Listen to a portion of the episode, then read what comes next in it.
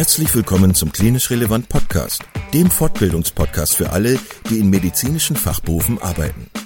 Schön, dass du heute zuhörst. In unserem Podcast möchten wir dir medizinisches Fachwissen vermitteln, das du unmittelbar in deinem klinischen Alltag für deine PatientInnen gebrauchen kannst. Zweimal pro Woche, nämlich dienstags und samstags, veröffentlichen wir neue Folgen überall da, wo es Podcasts gibt. Schau dich auch gerne einmal auf unserer Webseite unter klinisch-relevant.de um. Denn hier findest du nicht nur Informationen über uns und unser Projekt, sondern auch viele Audio-, Video- und Live-Fortbildungen, die du buchen kannst. Wenn du Fragen oder Anregungen hast, melde dich doch gerne unter kontakt.klinisch-relevant.de. Und nun wünschen wir dir viel Spaß und viele Erkenntnisse bei unserer heutigen Podcast-Folge. Heute mit Corinna Papaspiru, Fachärztin für Orthopädie und Unfallchirurgie und Dr. Anja Klasing, Fachärztin für Neurologie und Geriaterin zum Thema Alterstraumatologie. Liebe Anja, liebe Corinna, ich freue mich ganz doll, dass ihr heute Zeit habt, mit mir zu sprechen. Ähm, wir wollen sprechen heute über das Thema Alterstraumatologie. Ähm, Anja, du bist ja schon ähm, bei mir im Podcast gewesen. Das ist schon relativ lange her, aber trotzdem kenne ich dich schon eine Weile. Deswegen äh, darf ich dich vielleicht kurz vorstellen. Du bist eigentlich von Haus aus Neurologin, ja. Anja, und ähm, in dem Kontext habe ich dich auch kennengelernt. Du hast schon mal einen Podcast bei uns gemacht zum Thema Parkinson. Ähm, das mhm. war auch so dein Steckenpferd und ist, glaube ich, auch immer noch dein Steckenpferd. Und du hast dich weiterentwickelt. Du bist mittlerweile auch Geriaterin und ähm, jetzt wird das, äh, wird auch ein Schuh draus sozusagen. Ähm, du arbeitest zusammen mit der Corinna, die ja auch im Podcast-Interview gerade ist und ähm, die Unfallchirurgin ist. Corinna, du musst dich gleich selber nochmal vorstellen. Also Anja, du, du machst sozusagen den geriatrischen Part in diesem, in diesem Kontext. Genau. Und Corinna, also hast du Lust, dich einmal kurz vorzustellen, ähm, wer du bist und was du machst? Äh, ja, gerne. Also erstmal danke für die Einladung, sage ich jetzt mal für uns beide. Ähm, ja, ich bin äh, tatsächlich Fachärztin für Orthopädie und Unfallchirurgie mit Schwerpunkt Unfallchirurgie und am gleichen Haus wie Anja tätig ähm, als äh, Oberärztin und ja, bin so ein bisschen in die äh, Alterstraumatologie damit reingerutscht und da kümmern wir uns jetzt so zu zweit so ein bisschen drum. So unser Kind. Ja, ja. ja. Jetzt äh, ist es so, dass ich selber auch in ähm, zwei Kliniken arbeite, wo einfach ein riesiges geriatrisches Patientengut ist und ähm, wo ich viel mit äh, operierten Patienten zu tun habe, operierten geriatrischen Patienten zu tun habe. Das heißt, äh, ich kann mich da rein versetzen in die Konstellation, in der ihr arbeitet. Aber für die Hörer, was würdet ihr sagen? Also, was sind so die Besonderheiten, wenn ihr jetzt an eurer Patientinnen und Patienten denkt? Was sind so die Besonderheiten, die eure Patienten mitbringen, wenn man jetzt an die Krankenhausbehandlung, an die Operation und so weiter denkt? Also ich glaube, ich fange mal an. Ähm, es sind ja eben die eher betagteren Patienten, die häufig eben schon ganz viele andere Erkrankungen auch schon mitbringen. Gerne auch mit vielen unterschiedlichen Medikamenten für das Herz-Kreislauf-System, Diabetes. Vielleicht besteht auch schon eine kognitive Störung äh, vorher oder auch eine neurologische Erkrankung das bringen die halt einfach schon mit. Und das ist schon ein großer Unterschied zu den Patienten, die vielleicht im Sport verunfallen, jung sind, fit sind, körperlich äh, gut drauf. Ähm, das ist schon etwas anders. Und ich glaube, auch von der unfallchirurgischen Seite ist das ein bisschen anders, auch während der Operation. Was ja, denkst du? Also generell ist es natürlich so, aufgrund der Vorerkrankung bringen die einfach ein deutlich höheres perioperatives und auch postoperatives Risiko sicherlich mit. Ähm, wir haben immer wieder einfach dann auch gerade so Thema Delir postoperativ, gerade bei den Älteren. Ähm, ist natürlich intraoperativ auch immer so ein bisschen, oder wenn man sich Gedanken darüber macht, was man versorgen will. Man hat ja immer mit einer dann doch deutlich schlechteren, auch einfach Knochenqualität zu tun, ähm, so dass man sich dann natürlich auch im Vorfeld überlegen muss, wie versorgt man es am besten. Ähm, sicherlich in den Fällen auch immer mit der Idee, es möglichst zügig zu machen und äh, das, ich sag mal, die OP-Zeit möglichst kurz zu halten.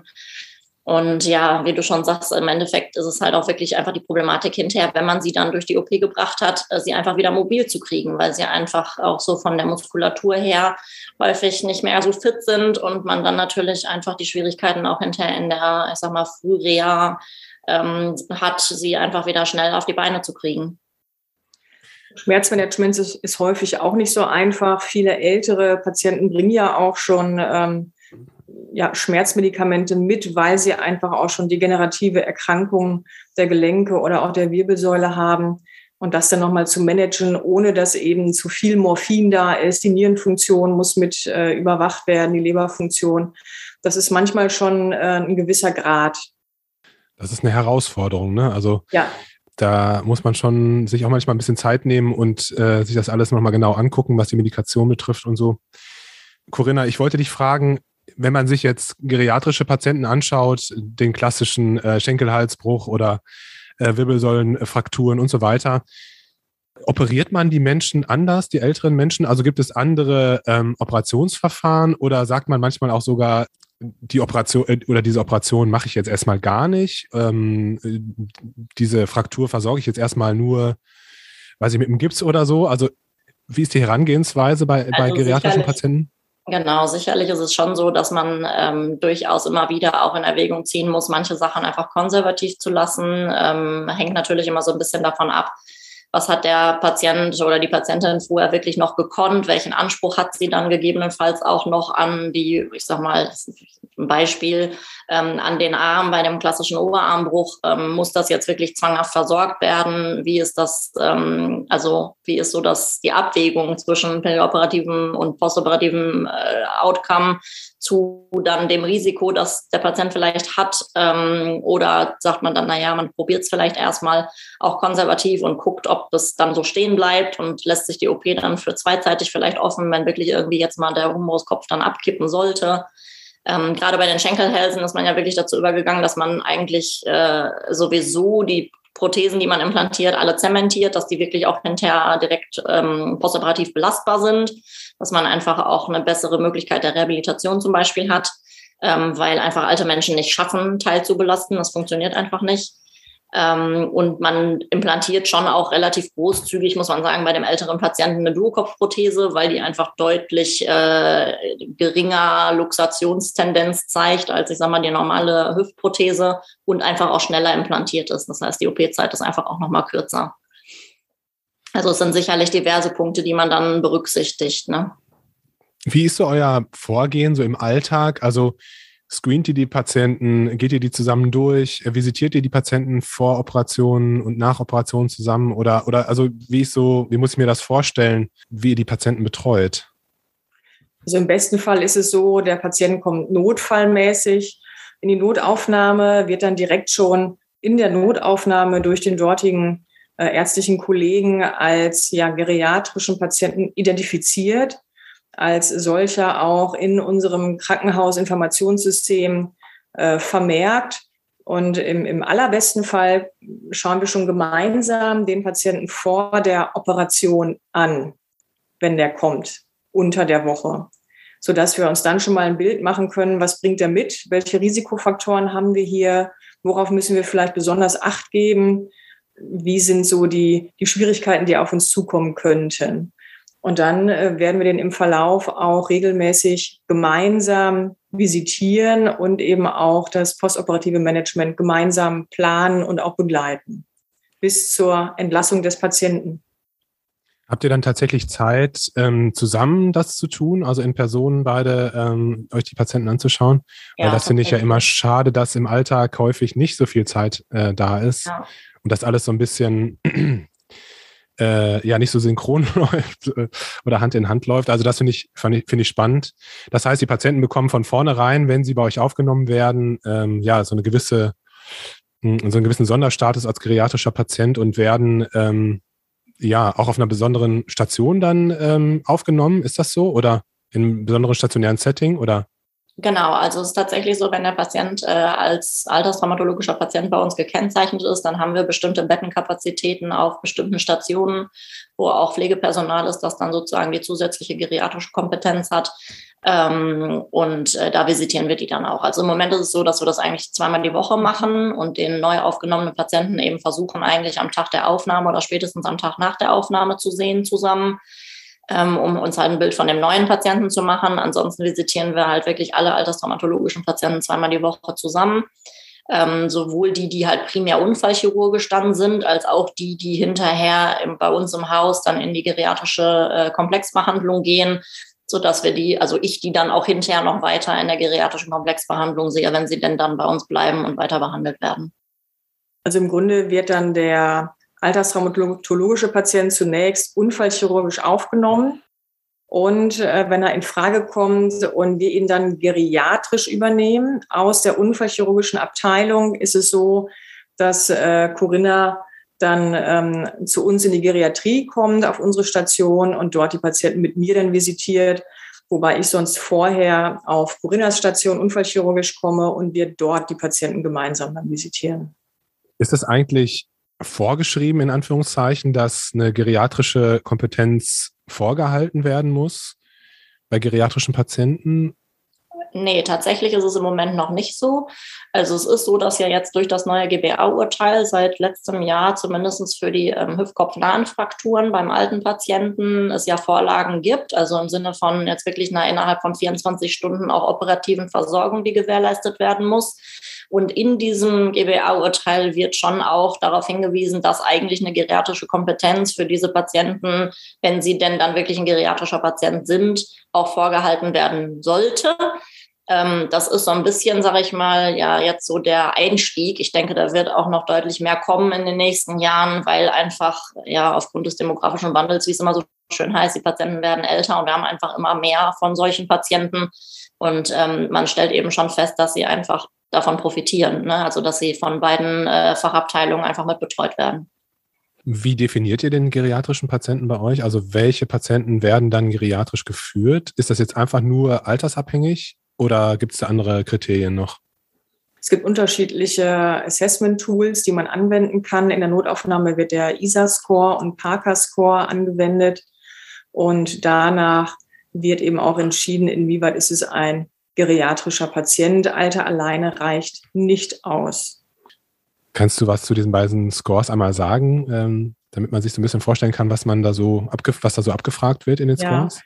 Ja. Äh, Alter, Polymedikation, Vorerkrankungen, Mobilität vor dem Unfallereignis in der Wohnung, außerhalb der Wohnung und Selbstversorgungsfähigkeit, Einkaufen, Hilfe beim Einkaufen. Genau, ja. Und dann genau. ist es tatsächlich auch noch so, dass wir jetzt das so ein bisschen auch beschränkt haben auf die typischen altersbedingten Frakturen, also ähm, Humerus-Kopffrakturen, äh, Hüftgelenksnahfrakturen, periprothetische Frakturen, Wirbelsäulenbrüche und äh, alles, was am Becken ist. Ähm, genau. Anja, du hattest gerade schon angesprochen, das Delir ist ja ein ähm, Thema, das sowieso im Krankenhaus ähm, wichtig ist und äh, bei den geriatrischen Patienten natürlich jetzt noch mal mehr welche Strategien habt ihr so äh, entwickelt? Sag mal, also wenn man jetzt optimalerweise den Patienten vor der Operation schon sehen würde, vielleicht was das, was das äh, operative und das perioperative Management betrifft, gibt es da so ein paar, ja, äh, wirklich gute Tipps, die du äh, da geben kannst, wie man es möglicherweise verhindern kann, dass die Leute in Delir rutschen? Gibt es da so ein paar Regeln für? Also wir nutzen einmal zum, zum Scoring den 4AT-Score, äh, ähm, der eben auch ähm, regelmäßig abgefragt wird durch die Pflege, relativ kurz, aber gut machbar, um eben auch möglichst früh ein Delir erkennen zu können.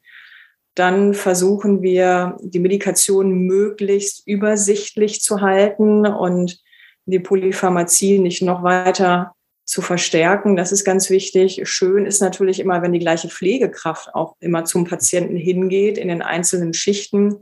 Wir versuchen trotz Corona, dass Patienten auch äh, Besuch empfangen dürfen, um einfach auch jemanden zu sehen, ein bekanntes Gesicht, bekannte Stimme auch zu hören. Versuchen den Tag-Nacht-Rhythmus weiter zu behalten, dass es da nicht noch Schwierigkeiten gibt.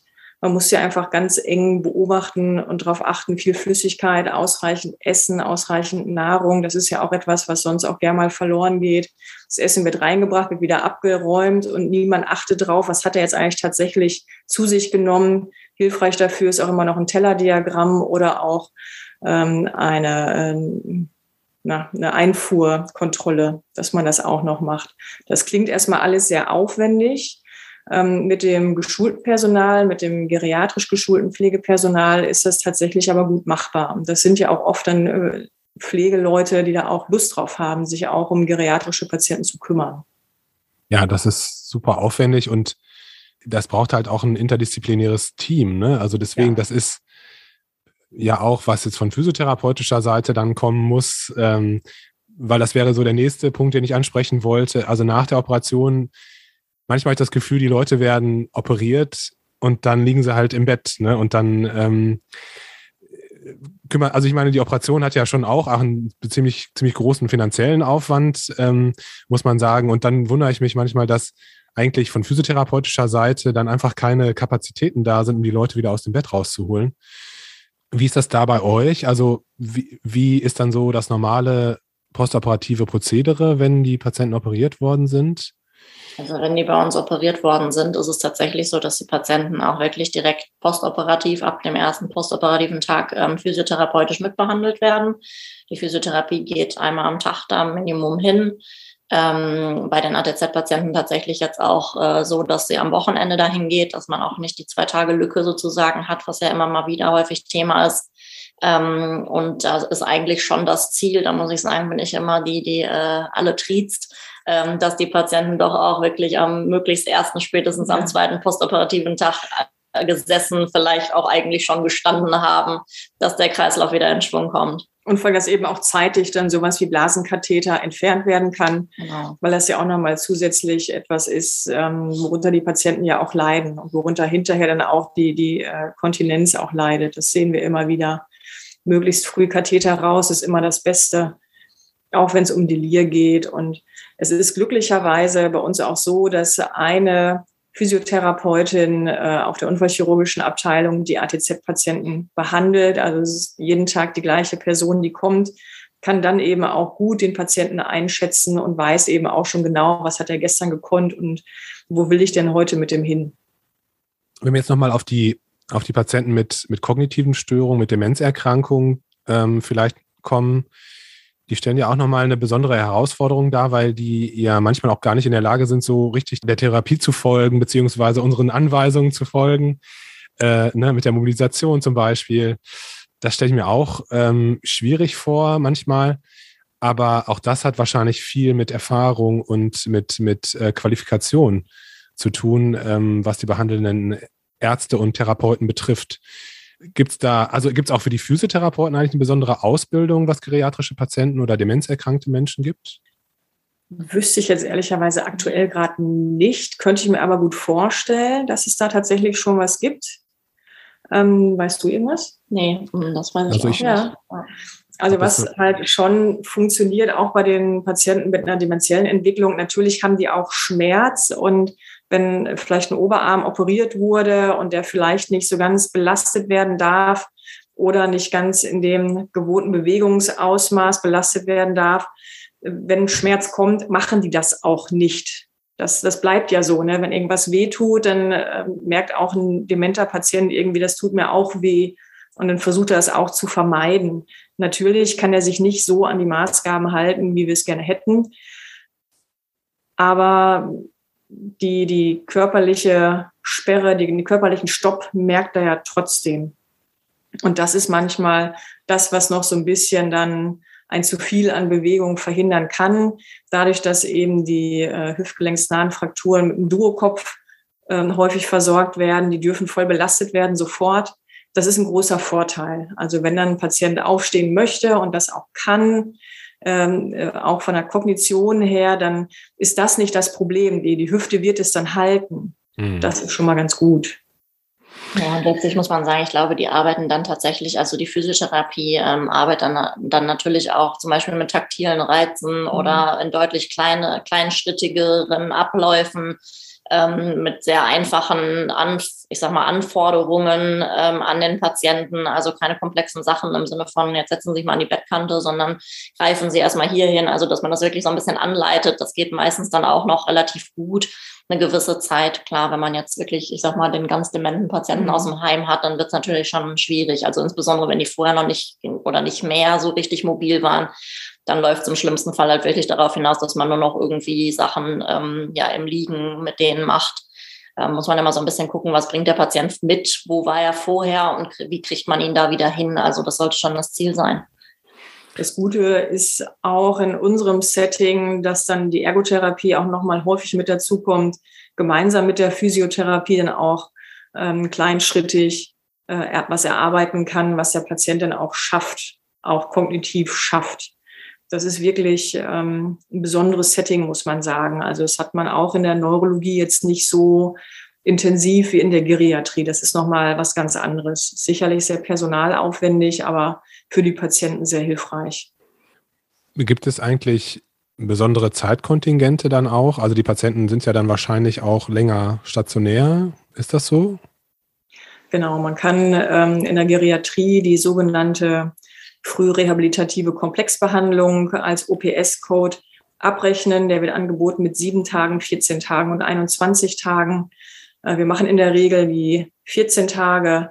Das klappt auch meistens ganz gut, gerade auch bei den ähm, Hüften, dass das dann gut hinhaut. Dann können die Leute schon wieder gut laufen, können zu Hause sich zurechtfinden und äh, kommen gut zurecht. Ähm, in manchen Fällen können wir es auch verkürzen. Hm. Das ist äh, selten, aber kommt doch vor. Manchmal ist natürlich auch eine Verlängerung notwendig, aber meistens machen wir doch den 14-tägigen OPS. Und könnten die, die, Patienten dann theoretisch auch noch in eine richtige, in Anführungszeichen, Reha gehen, also eine geriatrische Reha oder äh, orthopädische ja. Reha? Ja, auf jeden Fall. Auch das äh, machen wir gelegentlich, dass wir erstmal die geriatrische Frührehabilitation beenden für 14 Tage und dann der Patient noch eine, ich sag mal, klassische Rehabilitationsbehandlung bekommt. Das machen wir auch. Optimalerweise ist es ja so, dass die Patienten wieder in ihr gewohntes Umfeld zurück können, möglicherweise nach Hause. Ähm, viele Patienten, äh, so kriege ich es jedenfalls mit, gehen aber auch zum Beispiel in eine Kurzzeitpflegeeinrichtung oder eben wie gesagt in eine geriatrische Reha oder orthopädische Reha. Wie ist so die Vernetzung oder die also die, die Berührung mit den ambulanten ähm, weiterbehandelnden Kollegen, gibt es da Netzwerkstrukturen schon oder ist das was, was ihr auch als schwierig ähm, erlebt, dass, dass da eigentlich nicht so viele Berührungspunkte sind mit den ambulant weiterbehandelnden Kollegen? Also wir telefonieren viel mit den weiterbehandelnden Kollegen, häufig weil es aber auch noch um Weiterverordnung äh, von ähm, Betäubungsmitteln geht für die Schmerzmedikation. Ähm, und dann kennt man, kennt man natürlich die Kollegen, weil die ja immer so in, in einem Umkreis sind, ein Ort. Dann ist das häufig nicht so die Schwierigkeit. Ich würde mir schon wünschen, dass es da eine stärkere Vernetzung gibt, auch ähm, ja noch, noch eine stärkere Akzeptanz auch vom, vom Fach Geriatrie. Es wird ja leider Gottes doch immer noch so ein bisschen belächelt. Ach, die Geriater mit ihrer Klangschale. Letztlich muss man dann häufig nochmal klar machen, dass man ja auch ähm, eine spezielle Medizin für den älteren Menschen anbietet, vergleichbar wie eine Medizin für ein Kind, wie eine Pädiatrie.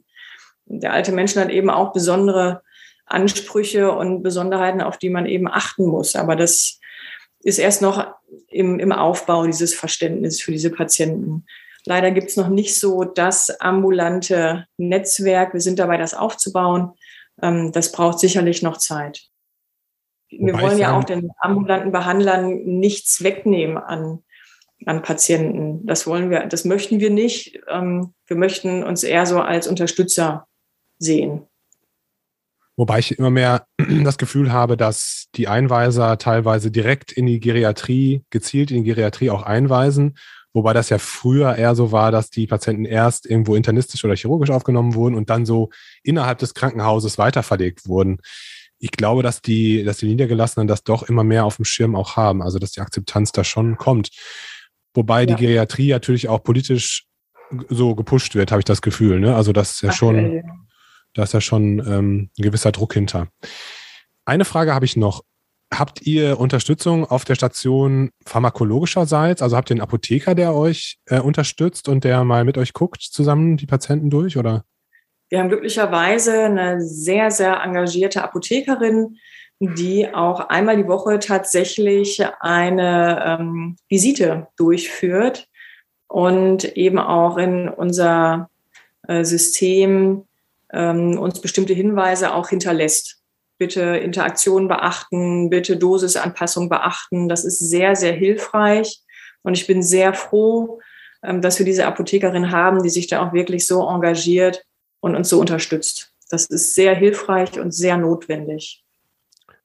Ja, absolut. Also das kann ich nur bestätigen. Also das ist ja manchmal wirklich total undurchsichtig und die Menschen ja. kommen mit sieben, acht, neun oder zehn Medikamenten, die sie da nehmen und ähm, dann muss man die die Nierenfunktion berücksichtigen und alles andere auch. Und das ist schon sehr hilfreich, wenn man jemanden hat, der sich da nur darauf konzentriert. Ne? Absolut, absolut.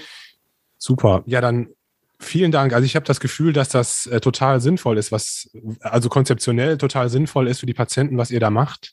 Und klar, das ist alles aufwendig, das kostet alles Geld, aber am Ende des Tages finde ich, sollte das, was wir machen, ja auch einen Sinn haben. Und ähm, wenn die Patienten am Ende des Tages wieder nach Hause zurückkehren können, vielleicht sogar auch fitter und mobiler äh, wieder nach Hause zurückkehren können, dann ist das Geld ja auch gut angelegt. Ähm, es macht keinen Sinn, die Leute zu operieren und dann ins Bett zu legen äh, und zu warten, dass es von alleine besser wird. Und ähm, deswegen, also das ist sicherlich äh, eine gute Entwicklung. Und ähm, ihr beiden scheint das wirklich, wirklich gut zu machen. Ähm, vielen Dank, dass ihr euch heute Zeit genommen habt ja, das hat riesen Spaß gemacht und äh, macht bitte weiter so. Vielen Dank. Ja, danke, danke dass du uns die Chance gegeben hast, mal so ein bisschen über Alterstraumazentrum, Geriatrie, Unfallchirurgie haben doch ein bisschen was gemeinsam. Genau. Man mag es äh, kaum glauben, aber es, es funktioniert glauben. tatsächlich. Genau. Und das Inter ist gut ja. Interdisziplinäres Arbeiten, das macht immer am meisten Spaß. Also das, das, ja, das genau. finde ich gut und ähm, deswegen, also das, das sollte in vielen anderen Bereichen viel mehr passieren. Ne? Ja, das stimmt, das stimmt. Okay, vielen Dank. Gerne, danke dir. Danke. Bis dann. Vielen Dank, dass du heute wieder zugehört hast und unser Gast gewesen bist. Wir hoffen sehr, dass dir dieser Beitrag gefallen hat und du etwas für deinen klinischen Alltag mitnehmen konntest. Wenn dem so sein sollte, dann wie immer gerne der Aufruf, teile doch diesen Podcast mit deinen Kolleginnen und Kollegen, damit auch andere davon profitieren können.